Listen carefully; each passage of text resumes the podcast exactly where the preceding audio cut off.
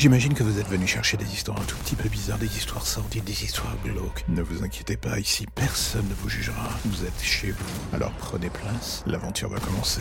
Bienvenue dans l'ombre des légendes.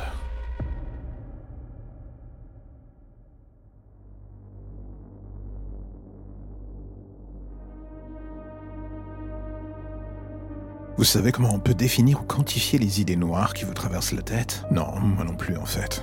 On fait ce qu'on peut pour s'en débarrasser, mais jour après jour. Le truc chiant, c'est qu'elle reste. Moi, ça fait 20 ans que je suis flic, 20 ans que je nettoie la merde des autres. Tout cela en faisant semblant de me dire que j'applique la justice. La vérité, c'est qu'avec le temps, je commence à ne plus en voir les limites de cette fameuse justice. Tout me semble si flou parfois. J'aimerais pouvoir me dire que je suis un personnage qui fait respecter l'ordre dans le sens le plus noble du terme. Mais ce serait vous mentir. Ça n'existe qu'au cinéma, ce genre de conneries.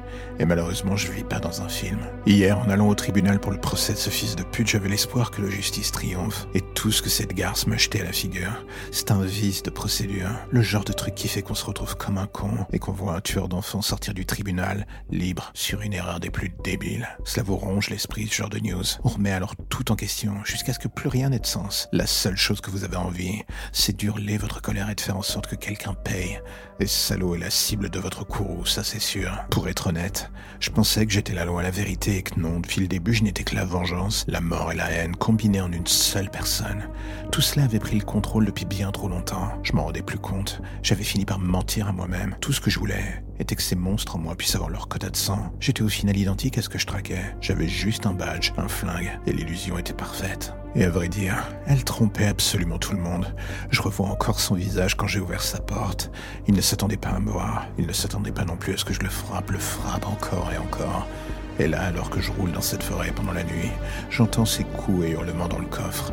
Il plaide pour sa vie, il hurle à l'aide. Il est pourtant clair qu'ici, à part moi, personne ne l'entendra plus hurler. Et la chose à garder en tête est que j'ai bien l'intention de faire que la mélodie dure très longtemps. Une heure par victime. J'ai tout mon temps. Le sien, par contre, est désormais compté.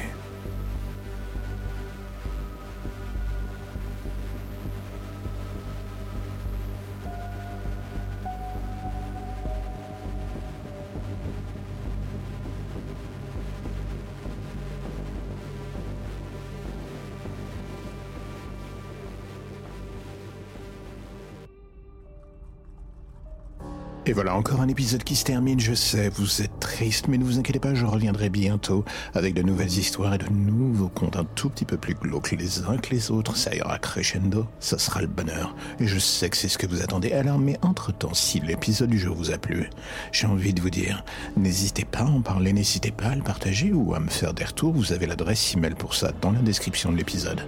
Et vous verrez, je ne mords pas, je réponds, pas toujours en temps et en heure, mais je réponds quand même. Allez, à bientôt.